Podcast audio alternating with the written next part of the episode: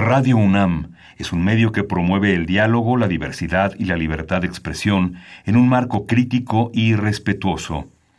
Los comentarios expresados a lo largo de su programación reflejan la opinión de quien los emite, mas no de la radiodifusora.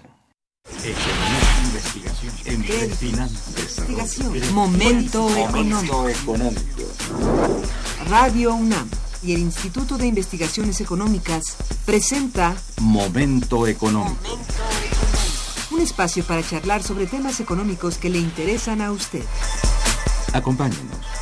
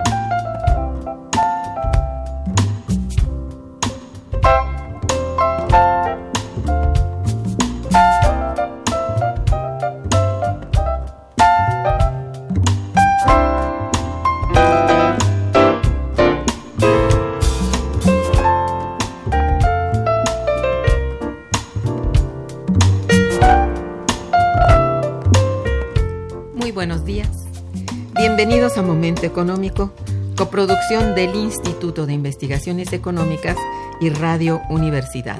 Les saluda Irma Manrique, investigadora del Instituto de Investigaciones Económicas, hoy jueves 7 de febrero de 2019. El tema que abordaremos el día de hoy es 102 años de la Constitución Política de los Estados Unidos Mexicanos. Para ello contamos con la muy valiosa presencia del maestro y amigo Humberto Hernández Haddad. Muy buenos días, maestro. Doctora, sea usted bienvenido. Buenos días. Nuestros teléfonos en el estudio son 55 36 89 89 con dos líneas disponibles. Y para comunicarse desde el interior de la República, contamos con el teléfono LADA sin costo 01800 505 2688. La dirección de correo electrónico electrónico para que nos envíen sus mensajes es momentoeconómico.unam.mx. También pueden escucharnos a través de la página de internet www.radio.unam.mx. De nuestro invitado. Humberto Hernández Haddad es licenciado en Derecho por la UNAM, tesis constitucional, análisis constitucional de las leyes de reforma promulgadas por el presidente Juárez su influencia en el pensamiento político mexicano. Es fellow del Centro de Estudios Internacionales de la Universidad de Harvard, con maestría en Políticas Públicas Internacionales por el Centro de Estudios Internacionales Avanzados, Universidad John Hopkins de Washington.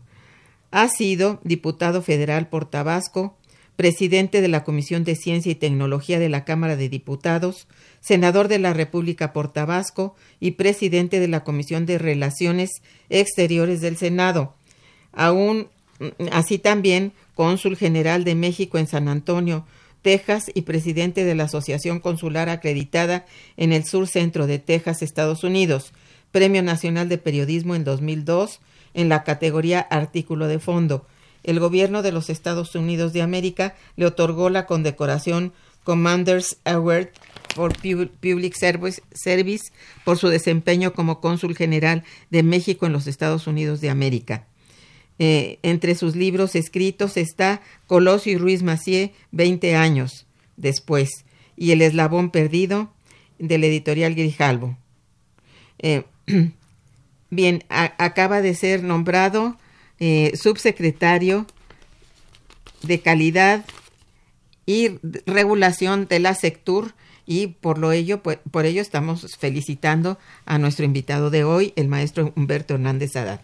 Gracias, gracias doctora Irma Manrique. Me ha hecho ya varias veces esta muy honrosa invitación de venir a platicar con nuestro auditorio sobre el significado profundo que tiene la vigencia de nuestra constitución política. La constitución es un instrumento fundamental para que los países puedan organizarse y prosperar. De hecho, no habría país sin constitución, porque es el instrumento que distribuye las facultades, las obligaciones, los derechos, los deberes, las estructuras de poder, la separación de los mismos, para que los países puedan volverse estados. Por eso hay quienes han ya eh, dicho en plan de buen humor que cuando se habla de Estado de Derecho, en realidad se está diciendo una tautología, porque no hay Estado sin derecho y no puede haber derecho sin Estado. El Estado, dicen los tratadistas de la teoría general del Estado, para que exista necesita cuatro componentes orgánicos. Ellos son un territorio, una población que habita en ese territorio, un gobierno constituido en ese territorio y una soberanía que ejerce el Estado al juntar los cuatro elementos. No puede haber Estado sin soberanía, no puede haber Estado sin gobierno, no puede haber Estado sin constitución, no puede haber Estado sin población y no puede haber un Estado sin territorio volando en el aire. Cuando se conjugan esos cuatro elementos orgánicos, nace un Estado y la comunidad internacional de los Estados lo reconoce como tal y pasa a ser parte de un orden jurídico internacional. Por eso es importante que siempre veamos hacia adentro, pero también hacia afuera, que no convirtamos los asuntos en asuntos que solo se ven en la inmediatez de nuestro entorno social nacional. Los países cada vez son más interdependientes y sufren los efectos positivos o adversos de las relaciones internacionales y que hoy, 7 de febrero de 2019, estemos aquí conversando sobre el significado que tiene el aniversario 102 de la Constitución Política de los Estados Unidos Mexicanos. Bien. Eh, entonces, bueno, eh, en todo caso, se puede decir que nuestra Carta Magna salvaguarda la vida política de México por supuesto, de hecho, nace para eso y se mantiene para eso, doctora Irma Manrique. La primera que tuvimos fue la de 1824, con la proclamación de México como país independiente. Luego la segunda, la de 1857, que fue la constitución del liberalismo mexicano. Y la tercera es la de 1917, que es producto de un movimiento llamado la Revolución Mexicana de 1910, que convocados a un constituyente en Querétaro, el 5 de febrero de 1917, hace 102 años, emiten un documento actualizado donde de la Constitución de 1857 se mantienen ocho artículos todavía sin haber sido tocados en la actual que tenemos emitida en 1917. Eh, solo 21 artículos no han sido objeto de reforma o adiciones. De la constitución vigente que tenemos, que consta de 136 artículos, solo 21 permanecen intocados. Y de esos 21, 8 provienen desde 1857 de la constitución liberal. Qué bien. Bueno, nuestra constitución política continúa definiendo el proyecto de nación. Por supuesto. Eh, aunque aquí ya los constitucionalistas, no solo de México, eh, en todo el mundo eh, se están abriendo constantemente nuevas corrientes ius filosóficas que quieren redefinir el papel de las constituciones. Hay una que propone que las constituciones ya no sean anhelos nacionales, que tengan un contenido de exigibilidad. Precisamente este 5 de febrero, antier en Querétaro, estuvo el presidente Andrés Manuel López Obrador para eh, conmemorar desde el Teatro de la República, donde se reunieron los diputados constituyentes hace 102 años, y además de escuchar los discursos de los otros dos poderes, él también pronunció un mensaje. Yo compartiría, por su importancia, eh, con nuestro, auditorio esta información. El ministro presidente de la Suprema Corte de Justicia de la Nación, el ministro Saldívar Lelo de la Rea, con un brillante discurso, muy técnico, muy jurídico, muy accesible, eh, definió que ya es momento de pensar que los derechos sociales de nuestra Constitución no sean simples anhelos y tengan sentido dentro de un modelo jurídico que los haga exigibles.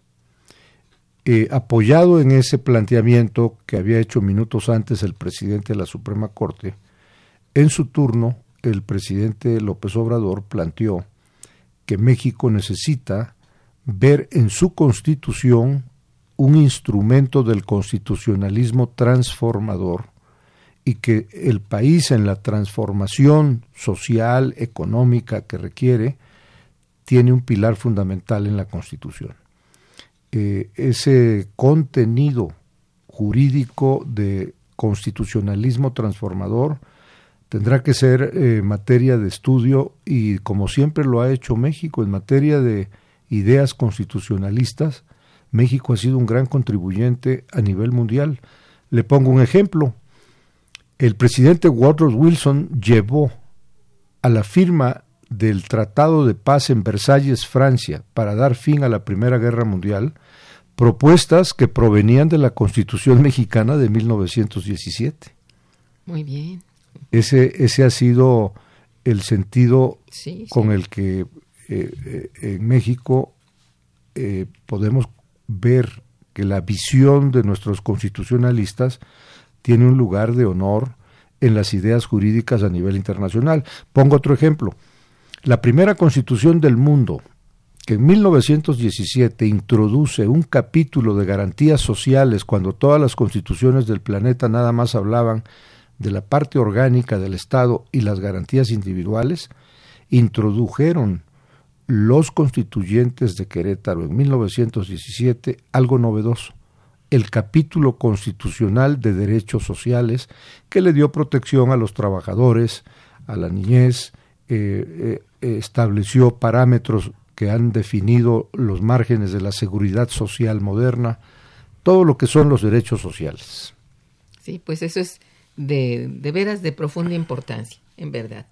Bien, vamos a hacer una breve pausa eh, eh, en la cual nosotros escucharemos, eh, pondremos a la vista de ustedes o al oído de ustedes un, un, informe, una parte informativa y musical a cargo de los, de los siempre bien escuchados Klaus Brothers y Cuba um, Percussion, que ya lo hemos mm, pasado en algunos programas y es de mucho éxito. Entonces, Volvemos en, dentro de una breve pausa. Está escuchando Momento Económico.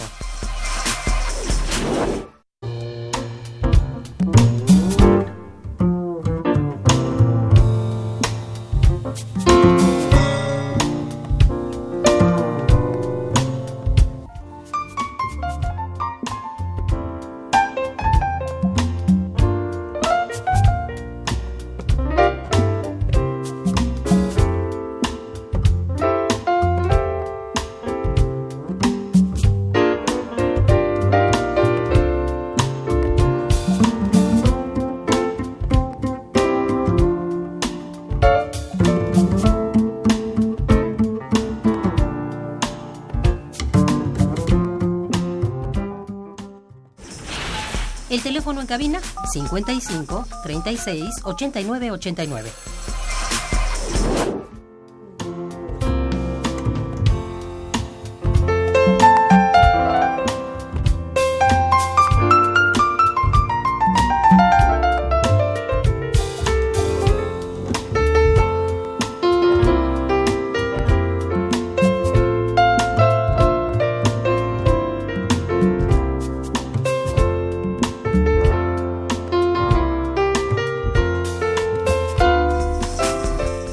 Continuamos en Momento Económico.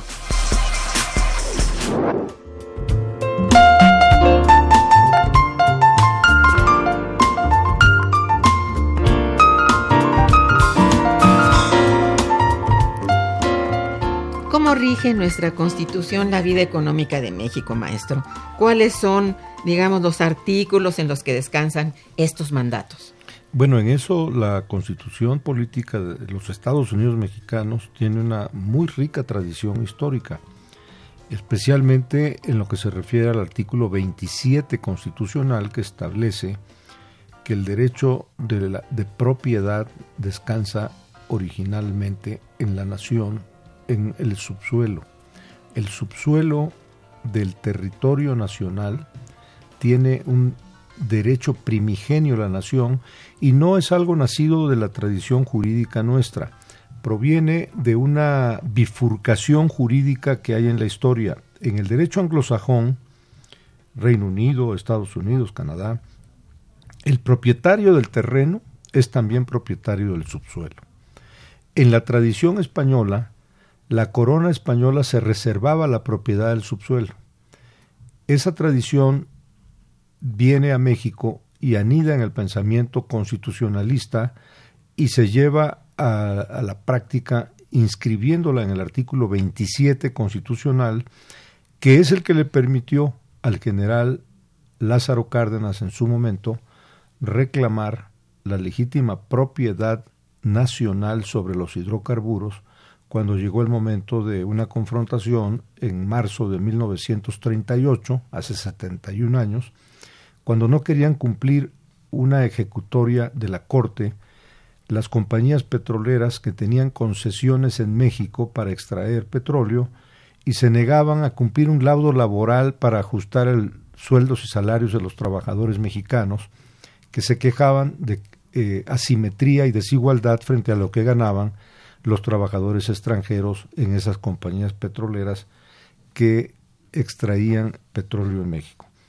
El derecho primigenio de la nación sobre el subsuelo en el 27 constitucional, además de la declaración de zona de áreas eh, y materias de exclusiva propiedad de la nación, también el artículo 26 25, 26 y 28 constitucional tienen preceptos de contenido económico. Uno que en este momento tiene gran significado es el que establece un sistema nacional de planeación democrática que hace que el país tenga cada seis años un documento básico llamado Plan Nacional de Desarrollo, en donde hay una ley eh, eh, reglamentaria del artículo 26 constitucional que establece en eh, el plazo de la planeación que México no solo debe de hacer un plan nacional de desarrollo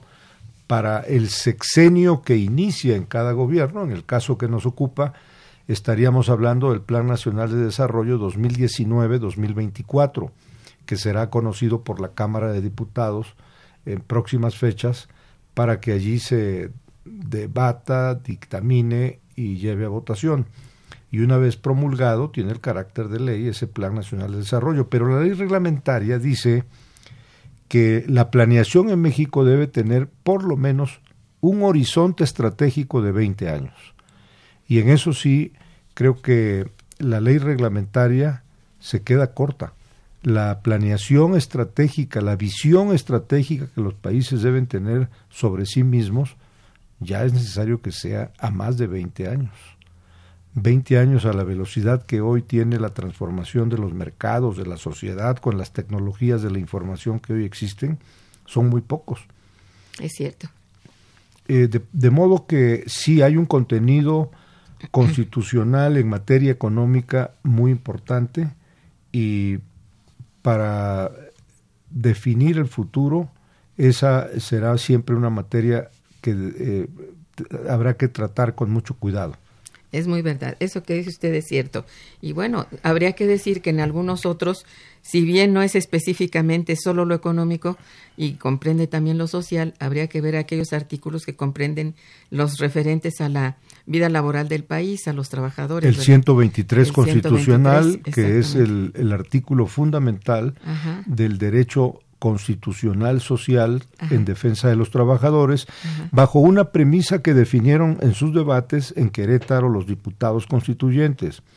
Ellos dijeron, el Estado no puede ser neutral frente a la asimetría, la desigualdad, la diferencia de recursos, de fuerzas, el Estado no puede ser neutral, tiene que asumir la tutela de los derechos sociales de los campesinos en materia agraria y de los trabajadores en materia laboral.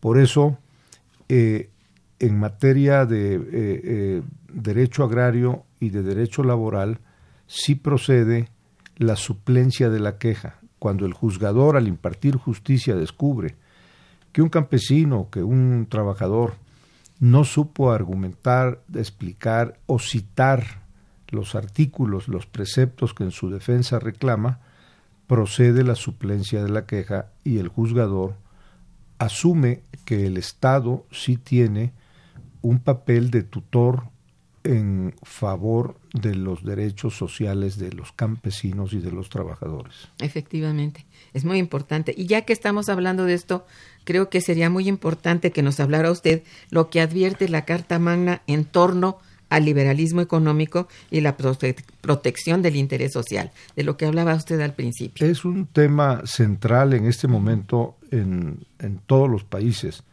¿Hasta dónde el derecho mercantil hasta dónde el derecho civil puede hacer a un lado el derecho constitucional, porque hay una tensión en unos países más fuerte que en otros entre la privatización de los derechos o mantener su carácter de derechos bajo la tutela del Estado por estar inscritos en la esfera de lo social.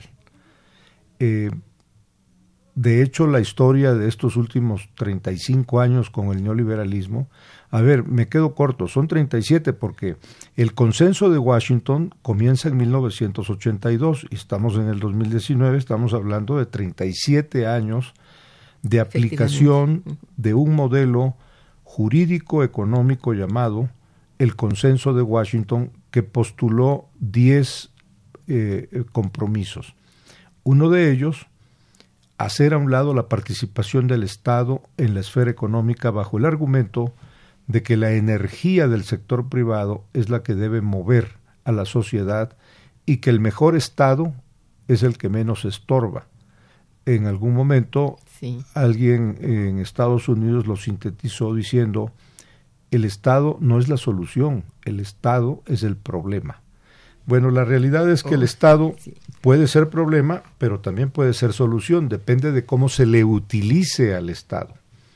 Cierto. A mí me ha llamado siempre la atención que los padres fundadores de la Escuela Económica Ortodoxa de Austria, Ludwig von Mises y Friedrich von Hayek, que ambos llegarían a ser por separado, con diferencia de años, premios Nobel de Economía, ellos inicialmente no eran economistas, ellos eran abogados que luego migraron al estudio de la econometría, se volvieron muy influyentes economistas, pero traían de inicio la formación jurídica que les permitía saber para qué querían buscar el poder del Estado en la aplicación de sus doctrinas económicas neoliberales, que por cierto, me llevó mucho tiempo, doctora, pero finalmente lo encontré.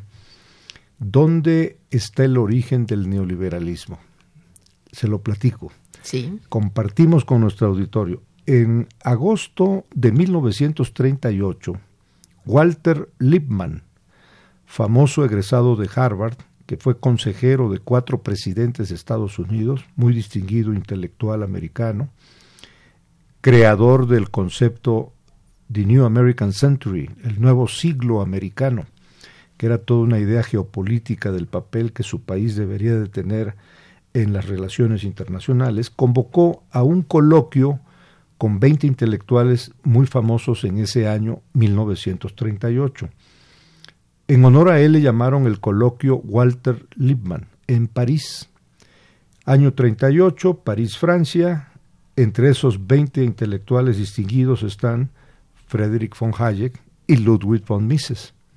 Y deliberan en torno de una preocupación, ¿cuál va a ser el futuro del planeta, evitar una guerra, cosa que se cumplió. Ellos vieron venir la Segunda Guerra Mundial desde el 38. Así es, sí. Y proponen que el laissez-faire, laissez-passer, el dejar hacer, dejar pasar del liberalismo clásico ya no responde a las nuevas tensiones sociales y a la creciente tendencia armamentista que muestran algunos países ya desde el 38. Y concluyen el coloquio en París firmando un manifiesto que comienza diciendo, nosotros los neoliberales, y propugnan por lo que años más tarde se vuelve ya no un programa económico, sino una religión económica, un dogma económico llamado el neoliberalismo económico. Eso es muy importante de recordar, claro que sí.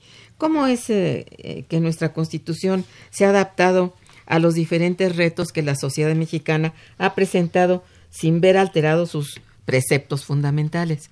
Es muy importante compartir con nuestro auditorio que nuestra constitución establece en su propio cuerpo la reformabilidad y adaptabilidad de nuestra Carta Magna frente a las nuevas realidades sociales, económicas que el país vaya eh, eh, conociendo y lo hace a través de el poder constituyente permanente es el que es el único que puede tocar la Constitución, puede agregarle o quitarle. Y en este caso lo integran la Cámara de Diputados, la Cámara de Senadores por el Congreso Federal y la mitad más uno de los congresos de los estados. Cuando la mayoría de votos del Congreso de la Unión, ambas cámaras, y la mitad más uno de las legislaturas de los estados aprueban un decreto de reforma o adición a nuestra Constitución, se le turna al presidente para que la publique y queda promulgada. Es la única manera en que nuestra Constitución puede incluir o excluir eh, eh, mandatos, preceptos, a través del poder constituyente permanente. El constituyente originario se reunió en Querétaro y concluyó el 5 de febrero de 1917. 102 años después y a más de 700 reformas que se le han hecho a la Constitución, alrededor de 720 reformas se le han hecho. Empezó con cinco mil palabras y hoy tiene más de cincuenta mil palabras nuestra Constitución. De hecho, una de las cosas que se dijo antier en el Teatro de la República en Querétaro, Querétaro es que habría que considerar que nuestra Constitución tiene ya una prolijidad, un exceso de palabras, casi reglamentan, se reglamenta a sí misma, que convendría eh, pensar en un cuerpo constitucional más conciso, menos prolijo. Pero esa será tarea seguramente de una reflexión eh, en el futuro de nuestros legisladores y constitucionalistas. Por lo pronto, nuestra constitución está sana, está vigente y a 102 años de distancia goza de cabal salud. Eso es muy bueno escucharlo. Eh, vamos, eh, estamos en, en momento económico, en coloquio con el maestro Humberto Hernández Haddad, eh, hablando sobre 102 años de la Constitución Política de los Estados Unidos Mexicanos. Vamos a un puente musical e informativo y regresaremos. Quédense con nosotros. Está escuchando Momento Económico por Radio UNAM.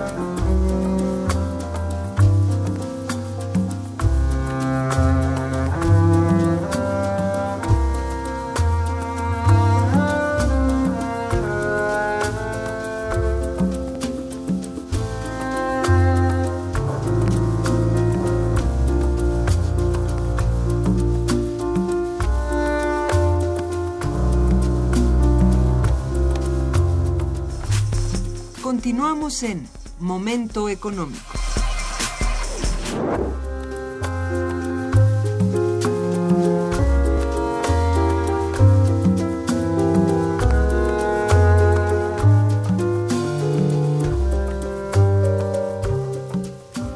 Bien, hemos recibido algunas llamadas de nuestros radioescuchas. Si usted me permite, Adelante. voy a leérselas. Sí, doctor. Ah, don Agustín Mondragón, bueno, felicita por supuesto al invitado y al programa y dice la primer constitución socialista del mundo, al entrar Miguel de la Madrid y consecutivamente hasta Enrique Peña Nieto, se ha roto la escena, la esencia, perdón, de la constitución. Lázaro Cárdenas del Río y Adolfo López Mateos lo que lograron se echó abajo al favorecer a los intereses extranjeros.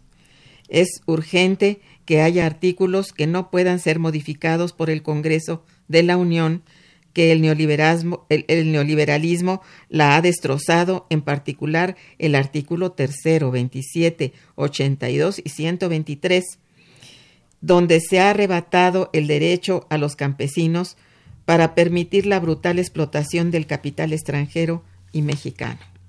Bueno, es la opinión de nuestros radioescucha. ¿Quiere usted hacer algún Bueno, claro, la, el contenido social de la Constitución llevó en su momento a que desde Estados Unidos se acusara a México de ser un país bolchevique.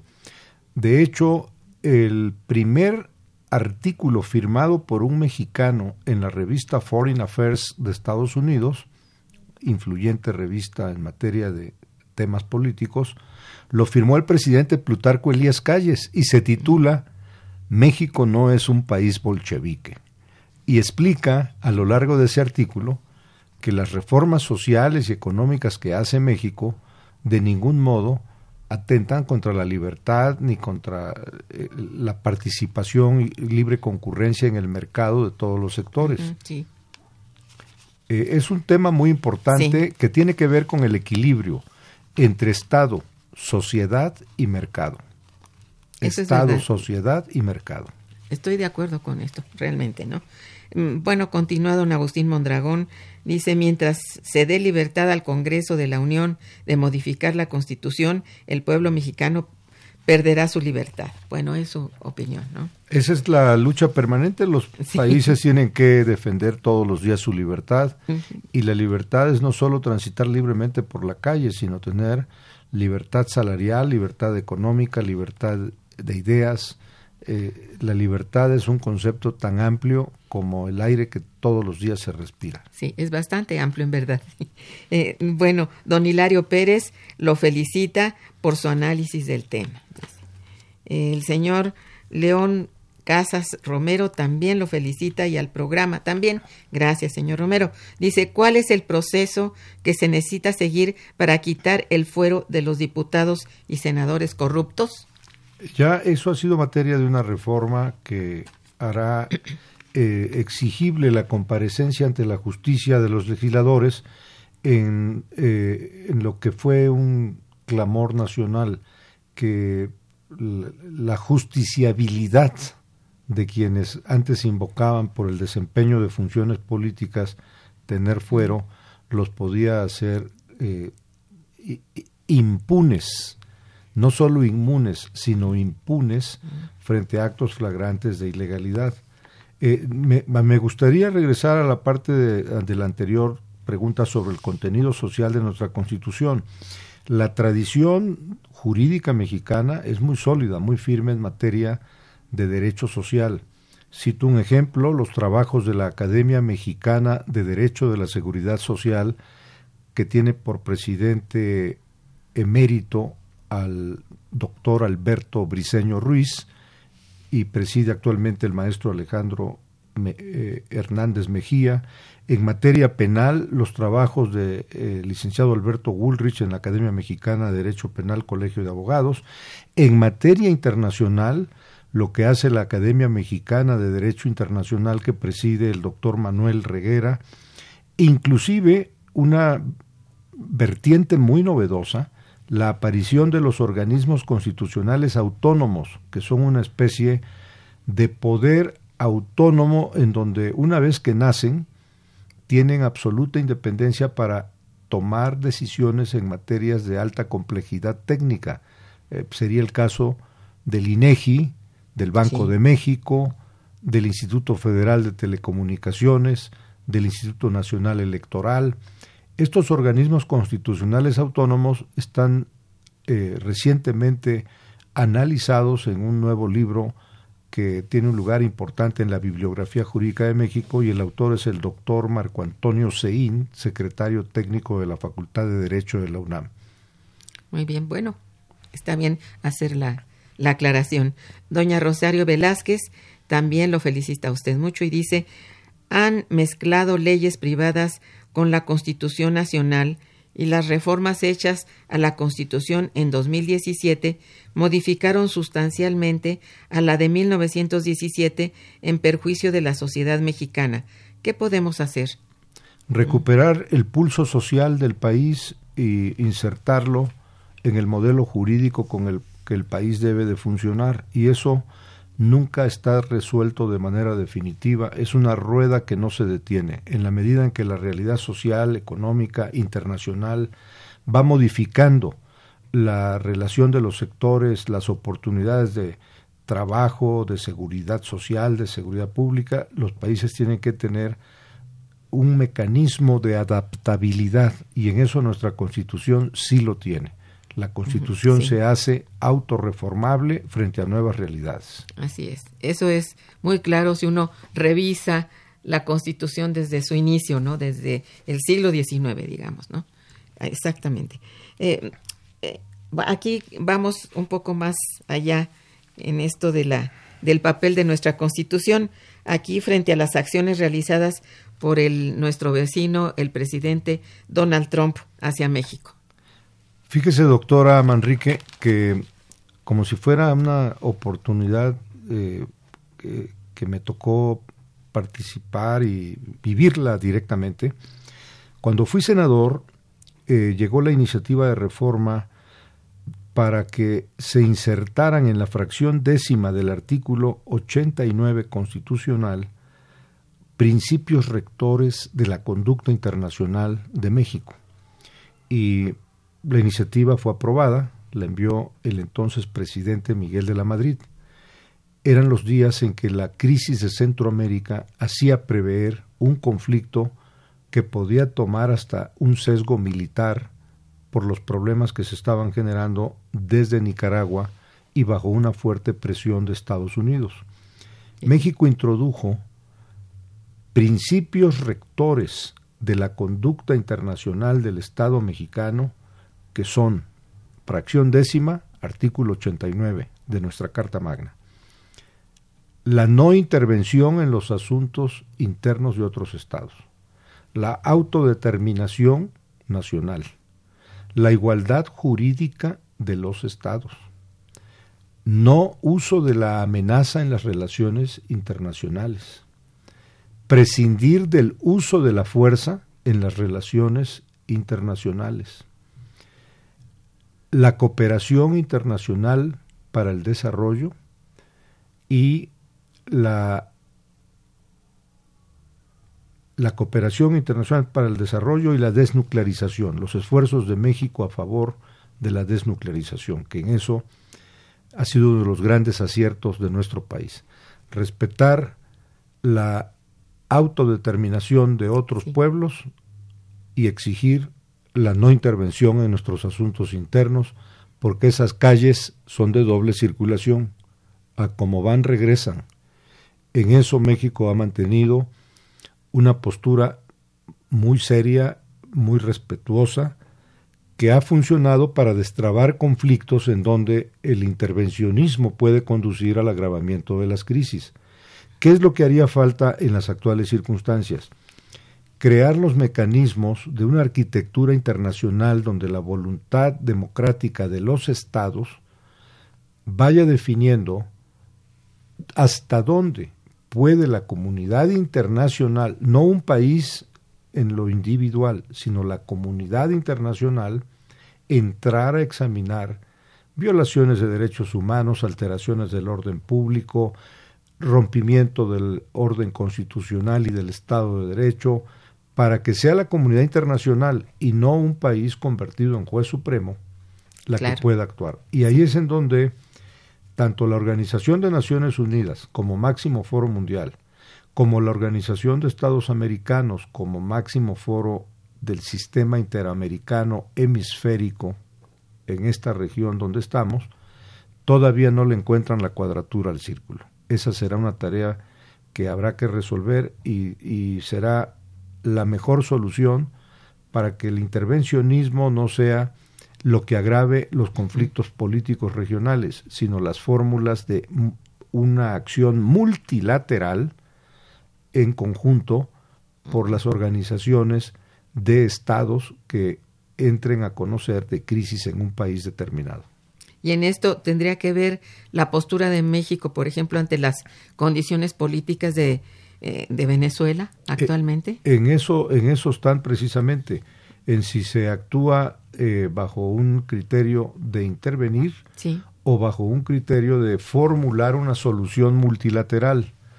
Mientras tanto, la Constitución tiene en la fracción décima del artículo 89 constitucional siete principios originales, luego los han ido incluso adicionando, que definen que el Estado mexicano respeta la autodeterminación de los pueblos y practica la no intervención en los asuntos de otros estados.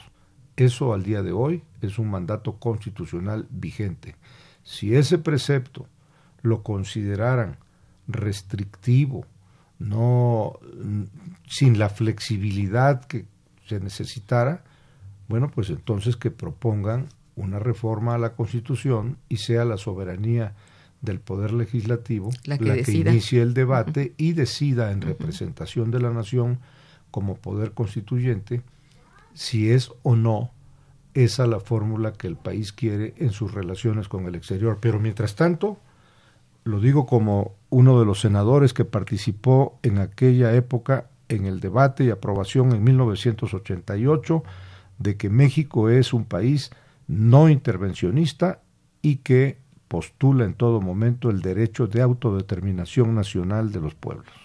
Y hay que comprenderlo precisamente como tal, vigente, está vigente. Ah. Entonces, bueno, así es. No hay nada, no, no hay ni por qué este, tener calificativos o adjetivos a lo que se hace actualmente respecto a ese gran problema, ¿no? Bien, vamos a un puente musical e informativo y regresaremos. Está escuchando Momento Económico.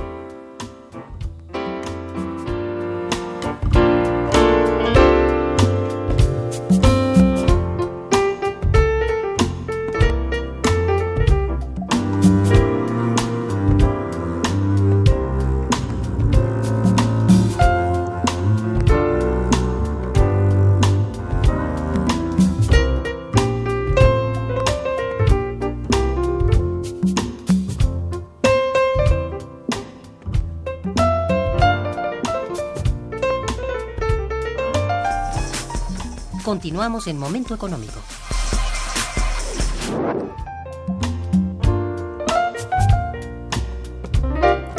Bien, aquí maestro, cabría preguntarle cómo debe ser la relación entre el Estado y la economía de acuerdo con las normas constitucionales vigentes.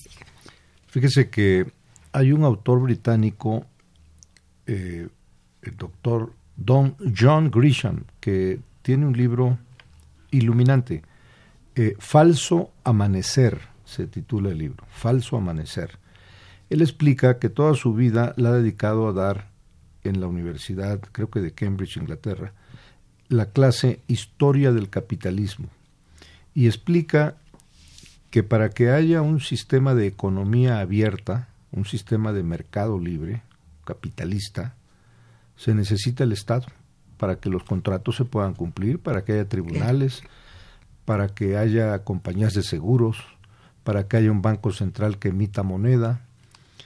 De hecho, el primer paso importante que hay en la historia de las constituciones del mundo se da también en Inglaterra en el año 1215, cuando el rey Juan sin tierra es obligado a firmar por los varones feudales propietarios de tierras un documento llamado la Carta Magna. Esa fue la primera constitución que surgió en el mundo. Que esto nos llevaría a ver que entonces lleva pues ya eh, eh, ocho siglos eh, de vigencia la primera idea que iluminó el camino de crear un documento llamado la Carta Magna para que los países organicen el poder público, definan la esfera de los derechos de los ciudadanos y la protección de los derechos sociales cuando en esos países hay pensamiento jurídico social. Eh, la pregunta de entre el Estado y la economía, cómo deben ser las normas constitucionales, pues es un acto de soberanía. Cada país va encontrando su propio camino de cómo armonizar los derechos de los individuos, de los sectores sociales, eh, su forma de organización productiva y el papel del Estado, incluyendo la manera en que el Estado asume o se aleja de dar protección a ciertas garantías. En el caso de México hay un paso muy importante en la reforma del artículo primero de la Constitución, fracción tercera. La reforma a ese artículo estableció la primacía de los derechos humanos, la progresividad de los derechos humanos e impone la obligación de que las autoridades resuelvan, en caso de controversia, siempre bajo el principio pro persona, o sea, a favor, de los derechos humanos de la persona justiciable. Eso es un paso importante eh, que tiene también conexión con los tratados y convenciones internacionales que el Estado mexicano ha venido firmando y que establecen ahora un camino de la norma internacional entrando por la Constitución a nuestro derecho positivo. Esto es, ya no importa si una norma aplicable en México nació en México o vino del exterior, de fuente interna o de fuente externa, la norma, si está en un tratado que firmó el presidente de la República con la aprobación del Senado de la República, es parte de la Constitución, aunque venga de una fuente internacional vía tratado, convención externa. Esto le da al tiene un nombre, es el derecho de la convencionalidad, que incluso lleva a jueces y magistrados a declarar en el estudio y resolución de un caso para sentencia la inaplicabilidad de normas de nuestro derecho para aplicar el derecho de convencionalidad que se encuentra en algún tratado o convención por el que nos obligamos a cumplir ciertos contenidos jurídicos. Está tomando entonces un carácter global la legislación aplicable por los tribunales que ha hecho que ahora nuestro Poder Judicial esté embarcado en una reforma de estudio muy profundo, muy amplio, sobre la legislación y la jurisprudencia internacional, porque ya hoy los países no solo ven hacia adentro, vía tratados y convenciones pueden aplicar normas de derecho externo a la realidad interna. Eso es delicadísimo, ¿no? Habría que bueno, estar pendiente de ello, ¿verdad? Es, Yo- un, es un tema que requiere Sí. eh, mucho conocimiento jurídico Sí. y mucha actualización. Sí, Eh, en lo personal, yo estoy convencido de que tarde o temprano comenzarán a haber cuerpos de legislación internacional pactados entre países. Ya ha habido incluso propuestas para un código penal latinoamericano básico. Oh. Eh, ya en materia mercantil existe y bueno, en materia de comercio, para eso son los tratados de libre comercio eso precisamente. decir, exactamente. Sin embargo, eso es lo que resulta importantísimo de considerar porque a veces hay de parte de alguna de las partes eh, cierto, no sé, abuso, por decirlo así, y no resulta siempre, eh, digamos, equilibrado. ¿eh? Nosotros tenemos la mala fortuna de observarlo con los acuerdos que tenemos, primero del Telecan y ahora con el mm, TEMEC, ¿verdad? El llamado TEMEC.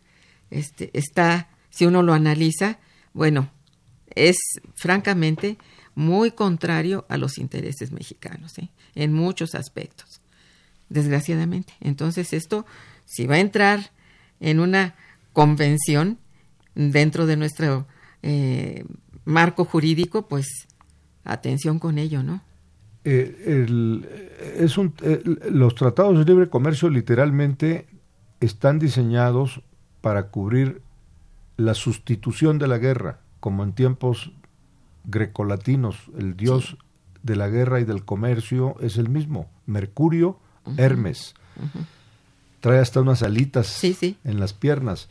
El dios de la guerra y el dios del, del comercio. Me quedo con la idea de este magnate chino que fundó la corporación transnacional inmensa Alibaba, Jack Ma se llama. Jack Ma acaba de decir en un discurso en Australia que hay que seguir con el comercio internacional porque cuando hay que aguantar la presión.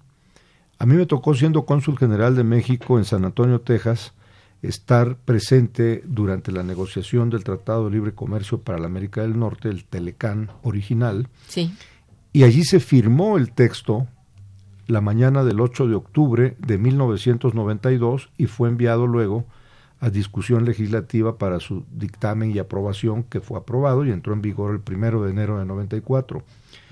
Y le puedo decir, doctora, usted que ha formado a lo largo de años varias generaciones de importantes economistas mexicanos, a mí en lo personal me queda claro, solo hay algo peor que el Telecán, no tener un tratado, porque por la vía de chinos libres, sí. ahí las reglas no valen y en ese momento estamos en la asimetría total. Ahora, ¿cómo lograr un tratado justo? Ese. Ese es, Ese es el punto. ese esa es la pregunta más importante. ¿Cómo logran los países tener un tratado de libre comercio que no solo sea free trade, también sea fair trade, comercio justo, Justo. y libre? Sí, Esa es la gran pregunta. sí. Y eso es lo que habría que considerar por lo que decíamos hace un momento, a la hora de analizarlo, a la hora de aprobarlo al interior, ver que haya ese A equilibrio. mí se me ocurriría dentro de la técnica constitucional que hagamos lo mismo que Estados Unidos. Sus tratados de libre comercio los tienen que discutir y aprobar senadores y congresistas, las dos cámaras. Aquí en México solo el Senado. Habría que ir pensando en la conveniencia de que también los señores diputados en México participen de la aprobación constitucional de tratados internacionales que implican incluso convertirlos en normas constitucionales, como antes hemos comentado, Sí, una vez que son motivo de aprobación por el Senado, firmados Sí. por el presidente, entran al cuerpo de preceptos de nuestra propia Constitución. pues sí, así tendría que ser. Bien, he recibido también aquí un par de felicitaciones de don Pedro Mireles y de Marta López hacia usted, ¿verdad? Que, bueno, por el conocimiento sobre nuestra Constitución y cómo lo ha llevado usted a cabo, lo mismo que el programa que estamos realizando, por lo cual también muchas gracias. Pues le agradezco a usted infinitamente su presencia en esta fecha tan marcada para no- todos los mexicanos y que tenemos la bueno la dicha de poder conversarlo con usted y oír sus conocimientos que son muy valiosos para le todos. Pido, le pido su apoyo y gran experiencia, doctora Irma Manrique, en lo que es ahora mi tarea al 100% como subsecretario de Turismo. La orden del presidente López Obrador es trabajar por un sector turismo que sea herramienta de reconciliación social. Muy bien. En donde no haya paraísos turísticos con infiernos de marginación social ese instrumento que, de desarrollo que es el turismo en usted, que es una gran economista, doctora, esperamos siempre su aportación, su opinión y consejo. Con todo gusto y muchísimas gracias. ¿eh? A usted, doctor. Gracias también a nuestros radioescuchas por su atención y participación. Estuvo en los controles técnicos nuestra amiga Socorro Montes Morales, en la producción Santiago Hernández y Araceli Martínez, en la coordinación y conducción Irma Manrique, su servidora, quien les desea muy buen día pero mucho mejor fin de semana. Gracias. Momento económico. Radio UNAM y el Instituto de Investigaciones Económicas presentó Momento económico. Momento económico.